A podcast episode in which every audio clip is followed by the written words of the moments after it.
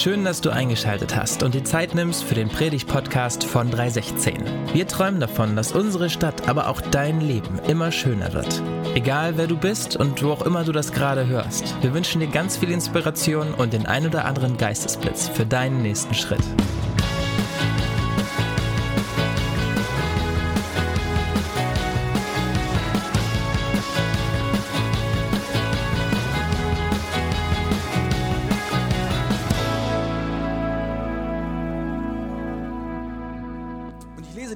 Predigtext, ihr könnt gern mitlesen, aus Titus 2 ab Vers 13 und dann reicht es noch acht Verse ins Kapitel, ähm, ins nächste Kapitel rein, nicht 13, Kapitel 2, Entschuldigung, ab Vers 13 und es reicht dann noch weiter acht Verse lang ins Kapitel 3 rein. Und ich lese aus einer ziemlich alten Übersetzung, weil Rio das so wollte und umso spannender ist vielleicht der Predigtext nochmal mit diesen Ohren zu hören, nämlich aus der Schlachter 1951. In Erwartung der seligen Hoffnung und Erscheinung der Herrlichkeit des großen Gottes und unseres Retters Jesus Christus, der sich selbst für uns dahingegeben hat, um uns von aller Ungerechtigkeit zu erlösen und für ihn selbst ein Volk zu reinigen zum Eigentum, das fleißig sei zu guten Werken. Solches rede und schärfe ein mit allem Ernst. Niemand verachte dich.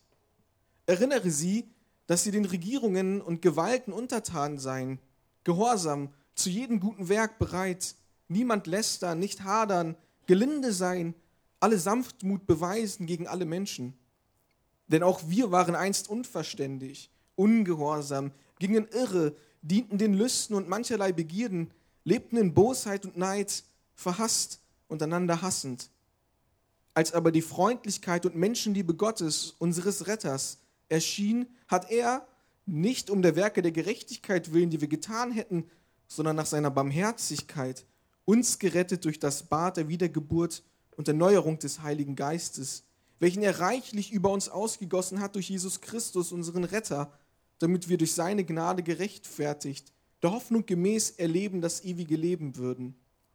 Glaubwürdig ist das Wort, und ich will, dass du dich darüber mit allem Nachdruck äußerst, damit die, welche an Gott gläubig geworden sind, darauf bedacht seien, sich guter Werke zu befleißigen.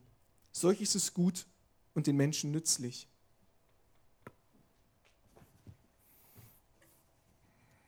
Nicht so schwer, oder?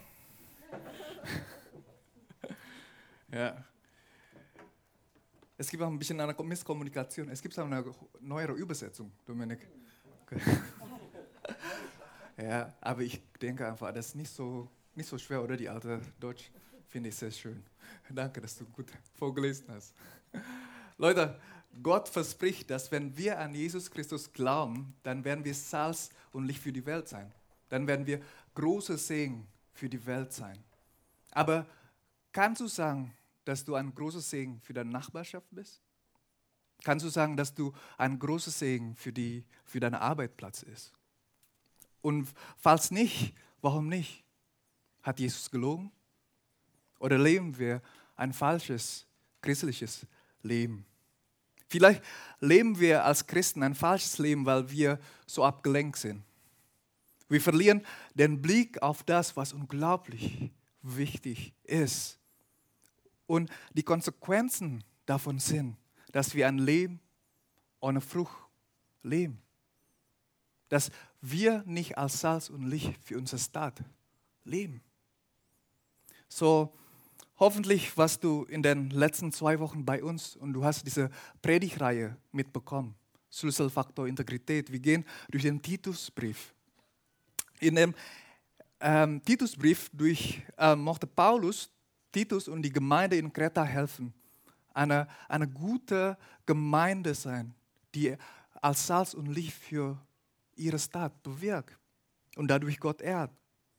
Und das ist seine Motivation für diesen Brief. Im Kapitel 1 spricht er über die Leitung in der Gemeinde. Wer soll leiten? Was ist die Voraussetzung für die Leitung? Wer soll nicht leiten?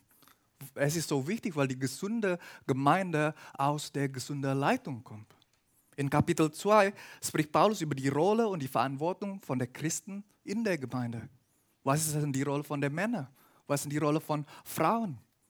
Äh, wie soll die Sklaven verhalten? Wie soll die Sklaven äh, oder Besitzer verhalten. Wie all dies Gottes Charakter reflektiert und Gott ehrt. Und jetzt sind wir in Kapitel 3. Die große Frage in diesem Kapitel ist, wie sollen die Christen in dieser Welt leben? Was soll unsere Hauptmotivation sein, unserer Stadt zu dienen, unserem Land zu dienen, unserer Gesellschaft zu dienen? Und das ist das Thema für heute. Die Integrität zwischen das Evangelium und unserer Arbeit, das Evangelium in unser, in unser Leben in diesem Stadt. Ich glaube, das Herzstück von diesem Abschnitt ist in Vers 8. Ich will, dass du lernst, dass jeder, welcher an Gott glaubt, darauf bedacht sind, eifrig gute Werke zu tun. Das ist gut und nützlich für die Menschen. Das ist, was Titus ständig lernen soll. Dass alle, die an Jesus Christus glauben, sollen eifrig sein, sollen mit voller Leidenschaft ihrem Staat dienen. Immer Salz und Licht für die Welt sein. Aber das Problem für die Gemeinde in Kreta ist, und ich glaube, das Problem für die Gemeinde in Hannover ist im 21. Jahrhundert, wir sind nicht immer eifrig. Wir sind nicht immer mit voller Leidenschaft unserer Stadt dienen. Viele Christen leben als Konsumenten, als Zuschauer. Und eine solche selbstzentrierte Konsumentenmentalität in der Gemeinde macht die Gemeinde zu einem Friedhof. Ein Friedhof von toten göttlichen Potenzial, von toten geistlichen Gaben. Ihr Lieben, wir werden selbstzentriert leben und ohne Früchte leben, wenn wir zwei wichtige Elemente des christlichen Glaubens vergessen und diese Wahrheit nicht täglich in unserem Alltag verinnerlichen. Und zwar unsere vollkommene Erlösung und unsere glückselige Hoffnung. Unsere vollkommene Erlösung und unsere glückselige Hoffnung. Das ist zu weit. genau. Ähm, genau. Paulus erwähnt hier zwei falsche Lehrer. Oder äh, er will hier zwei falsche Lehrer bekämpfen. Und diese falschen Lehrer haben nicht nur die Gemeinde in Kreta infiltriert, sondern auch die Gemeinde überall, in Rom, in Galata und in Korinthus. Diese zwei falschen Lehrer sind so gefährlich und sie kommen immer wieder von den ersten Christen damals bis auch heute in vielen verschiedenen Formen. Und sie machen unseren Glauben kaputt und machtlos. Und diese zwei falsche Lehrer sind, genau, Semipelagianismus und Antinomismus. Was ist das? Ist das eine komische Pokémon? Oder was ist das eigentlich? Ich erzähle euch gleich, okay? Es ist gut, das ist eine theologische Worte. Das ist manchmal, dass man auch das lernt. Das ist einfach richtig gut. Ja? Ich erzähle das auf dem, unserer menschlichen Sprache, okay? Semi-Pelagianismus sagt, was dich erlöst, ist nicht Jesus allein. Jesus allein und seine Gnade ist nicht genug für dich. Du brauchst noch extra dazu etwas. Ja? Jesus muss noch muss mit etwas addiert werden, sodass du vollkommen gerettet werden kannst. Und diese Extra können viele verschiedene Sachen sein. Es kann äh, zum Beispiel Gesetz folgen oder zum Beispiel diese Extra kann soziale Engagement sein, viel spenden, veganes Leben oder Buddha. Aber wenn jemand dies zu dir sagt, dass du noch et extra etwas brauchst außer Jesus. Ich glaube, dass diese Person ist ein falscher Lehrer. Schau, was Paulus hier von Vers 3 bis Vers 5 schreibt. Schaut, wie er argumentiert gegen diese falsche Lehre. Denn auch wir waren einst unverständig, ungehorsam. Wir dienten unserer Lüsten und Vergnügungen, lebten in Bösheit und Neid. Aber dann, Vers 4, die Freundlichkeit und Liebe Gottes, unseres Retters, erschien. Und wie erschien Gottes Liebe zu uns? In Kapitel 2, Vers 14, was Dominik auch vorgelesen hat, da steht, Jesus Christus hat sein Leben für uns hingegeben. Er trägt unsere Schuld, er reinigt uns von unseren Sünden. Und deshalb In Vers 5 schreibt er, in Vers 5 macht er uns klar, deshalb wir selbst hatten keine gute Taten vorzuweisen. Nein, aus reinen Erbarmen hat er uns gerettet. Klarer kann nicht sein. Wir selbst hatten keine guten Taten vorzuweisen. Aus reinen Erbarmen hat er uns gerettet. Paulus schreibt, dass wir als Christen nichts leisten mussten. Wir können auch nichts leisten, um gerettet zu werden. Wir müssen nur den vollkommenen Gnade von unserem Retter Jesus Christus empfangen, annehmen. Leute, wir sind vor diesem heiligen Gott unwürdig. Und sogar unsere guten Taten tun wir mit falscher Motivation. Nichts kann, kann uns tun. Nichts kann uns ein Zentimeter näher zu Jesus bringen. Römer 3 sagt, mit Taten, wie sie das Gesetz verlangen, kann kein Mensch vor Gott als gerecht bestehen. Aber Erlösung kommt allein durch Jesus, durch sein perfektes Leben, durch seinen Tod für unsere Sünde, für unsere Rebellion gegenüber Gott. Wir sind so schlecht, dass Jesus für uns sterben muss. Wir sind so böse, dass Jesus für uns sterben muss. Aber die gute Nachricht ist, weißt du, was Jesus am Kreuz gesagt hat? Es ist vollbracht. Es ist vollbracht. Egal wie groß unsere Sünde ist, Jesus hat alles bezahlt. Egal wie gebrochen unser Leben war, Jesus hat alles bezahlt. Und deshalb können wir zu ihm kommen. Seine Gerechtigkeit ist perfekt und er schenkt seine perfekte Gerechtigkeit für uns. So dass wenn Gott uns sieht, dann sieht er uns nicht. Er sieht die Gerechtigkeit von Gott. Und deshalb, du kannst nicht Gottes Gnade mit irgendetwas addieren. Deshalb sagt Vers 7, nur durch diesen Gnade können wir vor Gott als gerecht bestehen. Und darum sind wir auch eingesetzt zu Erben des ewigen Lebens, auf das wir nun hoffen dürfen. Leute, ich sage dies mit Liebe, okay? Ich mache mich unbeliebt, dies zu sagen. Aber Paulus ist super klar mit diesem Thema. Und zwar Jesus plus etwas gleich nichts. Jesus plus etwas gleich nichts. Wenn du denkst, dass Jesus plus deine eigene Gerechtigkeit dich retten wird, dann bist du nicht gerettet. Wenn du glaubst, dass deine Taten für deine Erlösung etwas beitragen kann, dann wirst du nicht den Himmelreich erben, sondern du wirst eine Welt erben, wo das Leid kein Ende hat. So vertraue Jesus allein für deine Erlösung. Vertraue ihm allein für deine Errettung. Und es gibt auch eine Soft-Form von Semi-Pelagianismus. Und er sagt, ich bin nur wertvoll, wenn ich Jesus plus etwas anderes habe. Okay? Und diese etwas anderes kann alles sein. Kann Schönheit sein, viel Geld, gute Karriere, viel Sex und begrenzte Freiheit dieser soft Semi-Pelagianismus treibt dich zum Burnout. Sie treibt dich zur Frustration. Du wirst nie genug sein. Das ist warum, dass du sechs Stunden pro Woche arbeitest. Das ist warum du ständig deinen Partner wechselst. Das ist warum, dass du pornosüchtig bist oder vielleicht magensüchtig bist oder vielleicht andere Süchte hast. Das ist warum wir selbstzentriert leben. weil wir uns fühlen, dass wir nicht gut genug sind, weil Jesus für uns nicht gut genug ist. Deshalb müssen wir unsere Existenz durch unsere Taten, durch unsere eigene Gerechtigkeit rechtfertigen.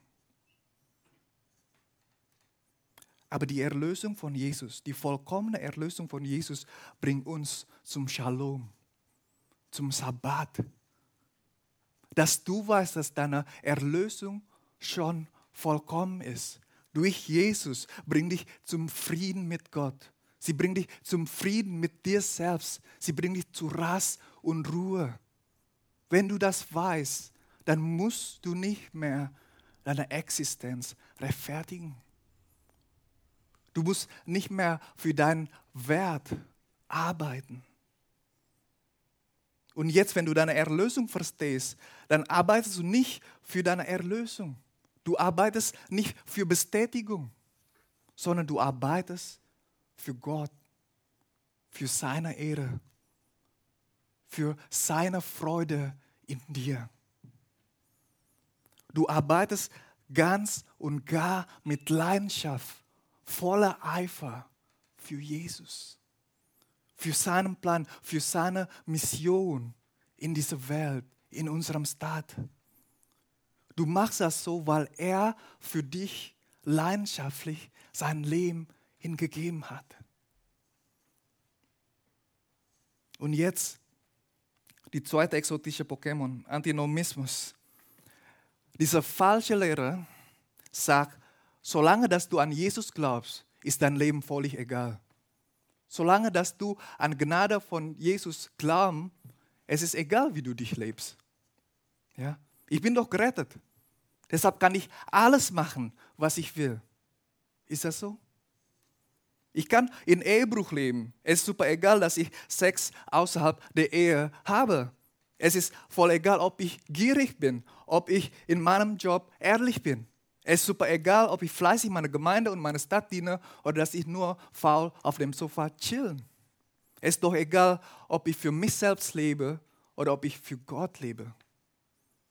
Ist das so? Dietrich Bonhoeffer bezeichnet dies als billige Gnade. Billige Gnade ist Vergebung ohne Veränderung. Gnade ohne Nachfolge. Glauben ohne Taten. Neues Leben ohne Kreuz. Deine guten Taten können nichts für deine Erlösung beitragen. Es ist super klar. Bibel ist super klar damit. Aber deine guten Taten sind Beweise für deine Erlösung. Gott hat dich aus Liebe gerettet. Aber er hat einen Zweck, warum er dich rettet. Er will dich gebrauchen für seinen vollkommenen Plan. Ich mache nochmal klar, okay, die Christen sind nicht die Menschen ohne Sünde. Nein, können keine von uns.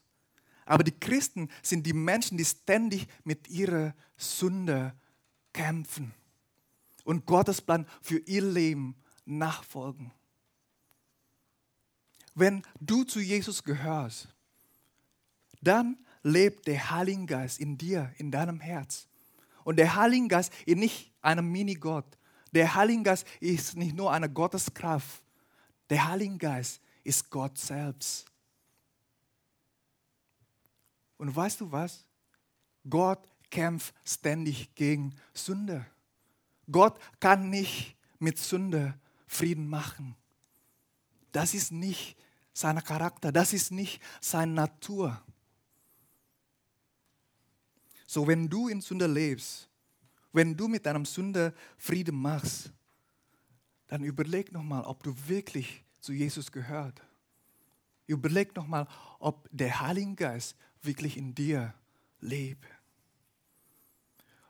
Bonhoeffer sagt, dass viele Christen nur Scheinchristen sind. Er zitiert Jesus Worte in Matthäus 7.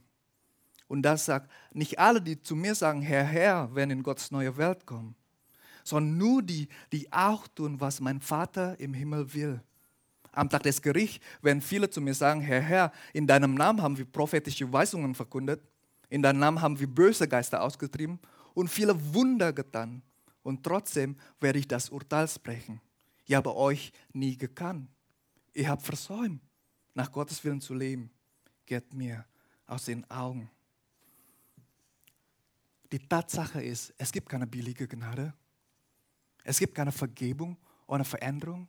Es gibt keine Gnade ohne Nachfolge. Kein neues Leben ohne Kreuz. Dies ist, was Paulus hier in Vers 1 und Vers 8 schreibt. In Vers 1 sagt Paulus, die Christen sind immer bereit, für alle gute Werke zu tun. Und sie sind nicht nur bereit, Vers 8 sagt, sie sind eifrig dafür. Sie haben Leidenschaft dafür, Gott zu dienen, ihrem Staat zu dienen. Die, die Christen leben so nicht, um das Ticket zum Himmel zu kaufen. Nein, sondern weil sie die Bürger und Bürgerinnen des Himmelreiches sind. Deshalb verhalten sie sich jetzt wie in Zukunft. Sie verhalten in dieser gefallenen Welt wie später im Himmel. Antinomismus ist falsch, weil was Gott in dir angefangen hat, wird er auch vollenden. Sagt Philipper 2, Vers 20. Gott wird dein Herz neu machen. Die Bibel sagt nicht, Gott will dein Herz wahrscheinlich neu machen. Nein, das ist eine, eine sichere Aussage. Gott wird dein Herz neu machen. Er wird vollenden, was er in dir angefangen hat. Wenn du denkst, dass du schon längst gläubig bist, aber du hast in deinem Leben keine Beweise dafür, oder du hast Frieden schon längst mit deiner Sünde gemacht, dann überleg nochmal, ob du wirklich zu Jesus gehört. Ich möchte dich ermutigen, jemanden zu suchen und nochmal mit dieser Person zu Gott zu kommen, Vergebung zu bitten. Und bietet ihm, dass er wirklich in dein Leben kommt, in deinem Herz kommt, deine Sünde zerstören und dein Herz neu macht. Aber wenn du einfach gerade müde bist, du kämpfst ständig mit deinem selbstzentrierten Lebensstil, du versuchst ständig dein Leben zu gestalten, sodass Gottes Reich wirklich in unserem Staat aufgebaut ist. Aber du siehst keine Veränderung und du bist voll frustriert. Du bist müde und du merkst, dass du keine Leidenschaft mehr hast dann ich möchte dich ermutigen, meine Brüder und Schwester. Gott ist nicht fertig mit dir. Und manchmal sein Plan läuft nicht nach unserem Timeline. Ich hoffe, dass du nicht vergisst, was deine glückselige Hoffnung ist, was hier in Vers 13 steht. In Vers 13 steht es, als Christen erwarten wir unsere glückselige Hoffnung, und zwar die Erscheinung der Herrlichkeit des großen Gottes und unseres Retters, Jesus Christus. Um weiter eifrig zu sein, um weiter leidenschaftlich für Gottes Werke in unserem Staat weiter zu arbeiten, weiter zu dienen, müssen wir an unsere glückselige Hoffnung immer daran denken. Wir sollen nicht nur daran denken, was Jesus schon in der Vergangenheit für uns getan hat, sondern wir sollen denken, was Jesus tut hier und jetzt und was Jesus, wenn er wiederkommt, tun wird. Weißt du, was das ist? Was Jesus gerade tut? Jesus erneuert gerade unsere Welt. Und wenn er wiederkommt, er wird sein Erneuerungswerk vollenden. In Offenbarung 21 steht es, seht, die Wohnung Gottes ist jetzt bei den Menschen. Gott wird in ihrer Mitte wohnen. Sie werden sein Volk sein, ein Volk aus vielen Völkern. Und er selbst, ihr Gott, wird immer bei ihnen sein. In Vers 4, er wird alle ihre Tränen abwischen. Es wird keinen Tod mehr geben, kein Leid, keine Schmerzen. Es werden keine Angstschreie mehr zu hören sein. Der was früher war, ist vergangen. Gottes Herrlichkeit erfüllte die Stadt. Gottes Herrlichkeit wird unsere Stadt erfüllen. So, wenn du gerade frustriert bist oder durch harte Zeiten durchgehen musst, das ist unser Trost. Ja, dass, dass unsere Arbeit, unsere guten Werke, unser Dienst für Gott wird nie umsonst sein, sondern Gott will das vollenden. Das Ende ist sicher. Gott wird diese Welt neu machen. Hier auf die Erde. Wisst ihr, wir gehen nicht zum Himmel. Wir gehen nicht zum Himmel. Aber Himmel wird zu uns kommen.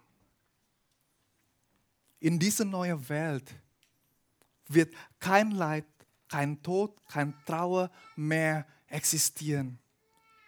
Diese neue Welt wird mit Schönheit, mit Gemeinschaft und mit Liebe erfüllt. Amen. ja. Und vielleicht denkst du, okay, schön, wenn Jesus wiederkommt, dann muss ich einfach jetzt mich schützen. Dann muss ich einfach jetzt auf diese Zeit warten, oder? Einfach passiv zu sein in unserem Stadt. Aber das ist falsch. Die neue Schöpfung fängt nicht an, wenn Jesus wiederkommt. Die neue Schöpfung hat schon angefangen, hier und jetzt. Paulus schreibt in 2. Korinther 5, wenn jemand in Christus ist, ist er eine neue Schöpfung. Der alte ist vergangen, die neue ist schon begonnen. Gott hat seine neue Schöpfung schon angefangen. In dir, wenn du an Jesus glaubst. Das richtige Evangelium sagt, glaub an Jesus, ja, kehr von deiner Sünde um, dann wird der Heilige Geist in dir wohnen und der Heilige Geist wird dich gebrauchen, um seine neue Welt aufzubauen. Das ist das richtige Evangelium. Leute, der christliche Glaube hat die Welt schon viel besser gemacht als vorher. Glaub nicht an Netflix oder Disney. Sie haben ihre Agenda, um unseren christlichen Glauben lächerlich zu machen.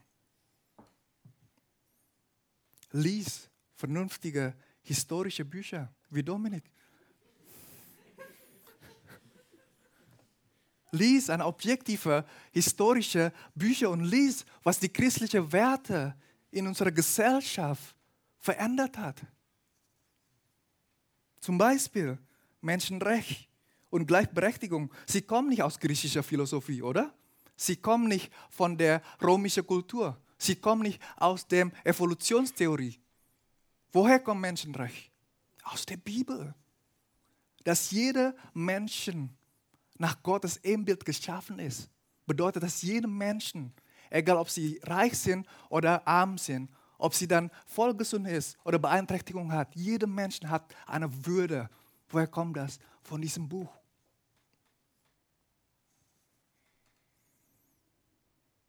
Und ich kann noch so viel mehr sagen, wie, wie Jesu Nachfolge die Welt verändert, wie die christlichen Werte die Welt verändert. Aber dann wird meine Predigt mindestens zwei Stunden lang. Aber Gott bewirkt durch seine Nachfolge, Gott bewirkt durch seine Gemeinde, Gott bewirkt durch sie, damit die Welt erneuert wird. Aber für uns jetzt, ich mochte dich heute nicht überzeugen, um mehr ehrenamtliche Arbeit zu machen. Nein, das wollte ich nicht.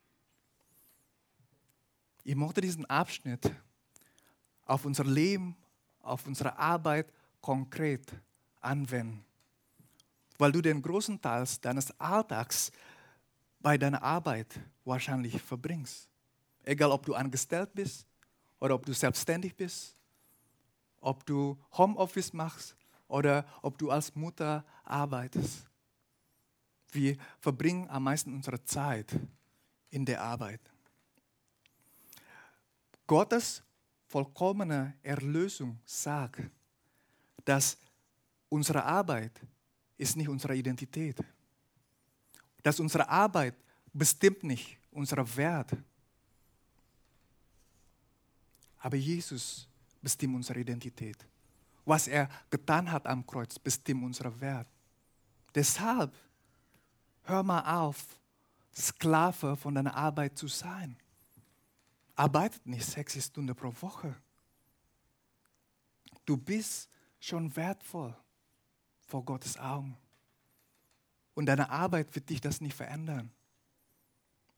Und unsere glückselige Hoffnung sagt, deine Arbeit hat eine höhere Bestimmung. Du arbeitest nicht nur um Geld zu verdienen, um ein bequemes Leben zu leisten. Du arbeitest, um den Himmel auf die Erde zu verwirklichen, aufzubauen. Gott wird dich gebrauchen, um seine neue Welt aufzubauen. Wenn du in deiner Arbeit treu zu Jesus bist, dann wird die Leute Jesus durch deine Arbeit erkennen. Seine Liebe, seine Herrlichkeit, seine Erlösung für sie. Trenn deine Arbeit und deinen Glauben nicht. Das ist, was die Welt will, dass unser Glauben privat zu Hause ist. Aber trenn deine Arbeit und deinen Glauben nicht. Frag dich selbst, ob das Produkt deiner Arbeit ist etwas, was in Gottes Perspektive den Menschen und den Staat dient. Wenn ja, dann arbeite mit Hingabe und Respekt, als ob du Jesus selbst dienst. Als ob Jesus selbst dein Chef ist.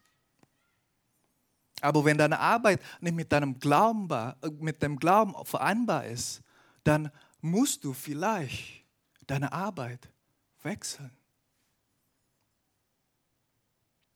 Leute, Gott schenkt dir eine einzigartige Mischung von Talenten, Skills und Leidenschaft, um einen einzigartigen Bereich im Gottesreich aufzubauen. Vergeude dieses Gottesgabe nicht. Und es bedeutet nicht, dass es nur einen eigenen richtigen Job für dich gibt. Es bedeutet, dass es ein Spektrum gibt, wo du wo zu deinem Profil passen würde, wo du einfach Gott ehren kannst. Mit deinem Skillset, mit, mit deinem einzigartigen Mischung auf, auf Skills und Leidenschaft. Und es ist so, Gott treu in deiner Arbeit nachzufolgen, bedeutet oft ein großes Risiko im Kauf zu nehmen. Gott treu in deiner Arbeit nachzufolgen, bedeutet auch nicht immer ein wertlicher Erfolg. Manchmal Gott schenkt uns das, aber manchmal Gott schenkt uns das nicht. Aber die Hauptsache ist, Gott sieht dich. Gott sieht deine Arbeit für ihn. Gott sieht deinen Dienst für ihn. Und er wird dich belohnen. Und das ist eine viel bessere Belohnung, als was die Welt uns geben kann. Leute, es gibt ein Buch, heißt Gospel bauen. Dieses Buch hat mich sehr inspiriert und sehr ermutigt. Dieses Buch erzählt von den revolutionären Christen in den letzten 30 Jahren, die ihre Arbeit mit Evangelium zusammenbringen. Von Lehrern, Künstlern, die Leute in der Wirtschaft, und viel mehr. Und wie Gott durch sie in dieser Welt bewirkt hat. Ich, und ich empfehle dich einfach so sehr, dieses Buch zu lesen. Aber es gibt leider nur auf Englisch. Aber ich weiß, dass ihr alle gut Englisch könnt, besser als ich wahrscheinlich. So, ich möchte diese Predigt mit einer kleinen Illustration schließen. Stellt mal vor, es gibt eine sehr begabte Street Art Künstler für Wandmalerei. Und er liebt Jesus. Und er versucht, Gottes Herrlichkeit durch seine Malerei auszudrücken, durch seine Kunst, durch seine Street Art auszudrücken. Und wo er wohnt, gibt es ein langweiliges weißes Rathaus in einem hässlichen Stadtzentrum, die voll mit Beton und Asphalt sind, die so hässlich sind, unglaublich hässlich. Und der Stadtrat hat ihn beauftragt und Geld gegeben, diese stinklangweilige Gebäude mit einem Wandmalerei zu füllen, um den Stadt schöner zu machen. Und als er diesen Auftrag bekommen hat, er hat sofort eine Vision aus dem Buch Offenbarung ja, das neue Jerusalem. Eine Stadt wie ein Garten. Und er will gerne dieses Rathaus so bemalen, dass es so aussieht, dass dieses Rathaus voll mit Pflanzen dass dieses Rathaus voll mit Blumen ist. Und er hat dieses Rathaus mit ein paar Blättern, mit kleinen Pflanzen, kleinen Blumen bemalt. Und nach einem Jahr kriegt er, was wir als Künstlerblockade nennen. Kennt ihr das? Künstlerblockade, wo der Künstler versuchen weiterzuarbeiten, aber nicht weiterkommen mit ihrem Kunst. Er hat versucht, er hat alles versucht.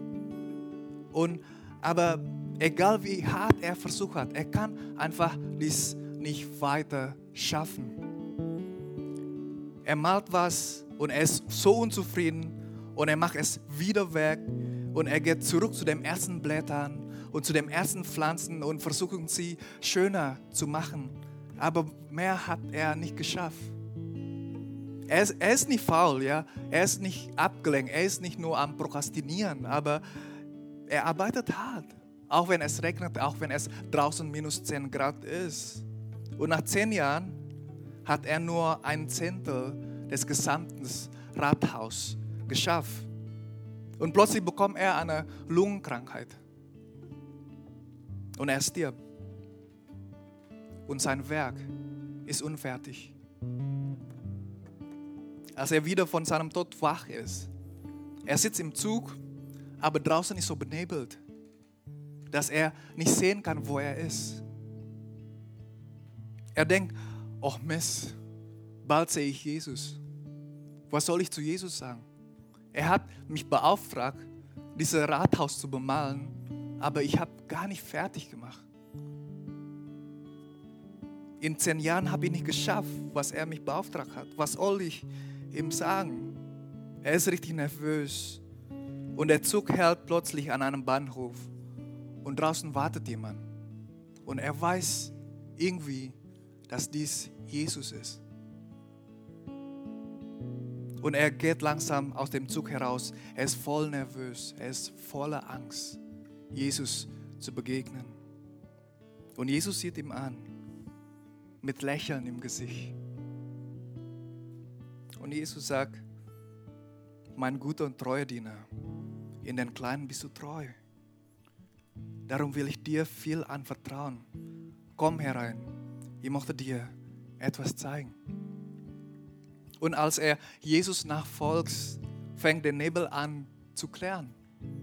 Und er denkt, ich kenne doch diesen Ort, das kommt mir bekannt vor, aber ich, ich weiß nicht mehr, wo ich bin. Es, alles sieht anders aus. Wo bin ich eigentlich? Und dann sieht er das Rathaus, das damaligen weißes Rathaus. Dieses Rathaus ist nicht mehr weiß, dieses Rathaus ist nicht nur ein Zehntel mit Malerei bedeckt, nein.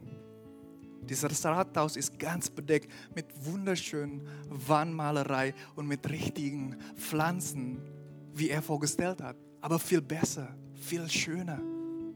Und nicht nur dieses Rathaus, die einfach so grün ist, sein altes Stadtzentrum, die voll hässlich war. Jetzt ist es bedeckt mit Schönheit, mit Freude, mit Menschen, die einander lieben.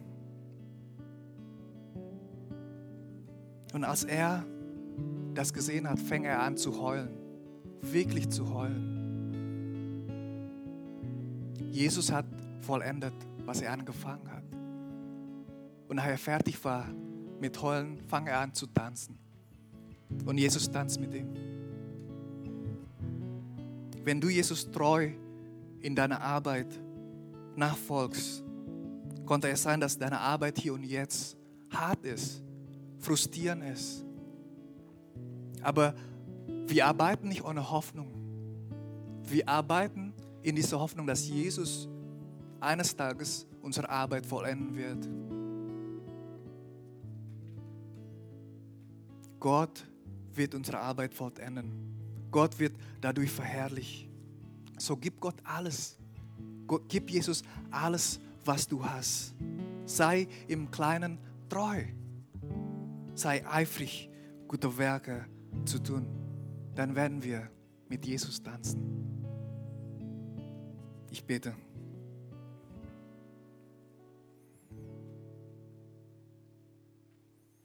Ja, Gott, du bist großartig.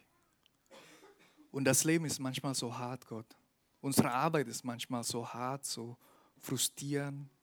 Und manchmal können wir keine Hoffnung sehen in unserer Arbeit, Gott. Aber Gott, wir danken dir, dass du uns gebrauchen mochtest, einfach unsere Welt, unsere Stadt neu zu machen.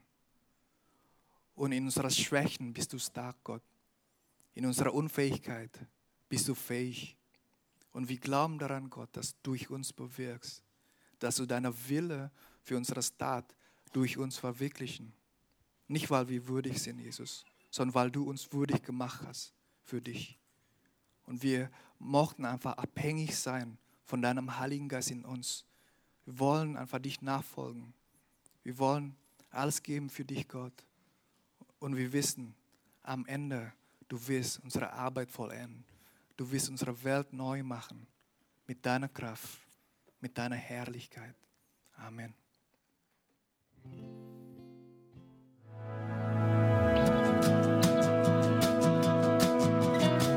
Vielen Dank fürs Zuhören. Für weitere Informationen zu 316 besuche uns doch auf unserer Homepage 316.de. in deinem Namen, in deinen Armen. Mit deiner Liebe können wir es schaffen und Hannover schöner machen.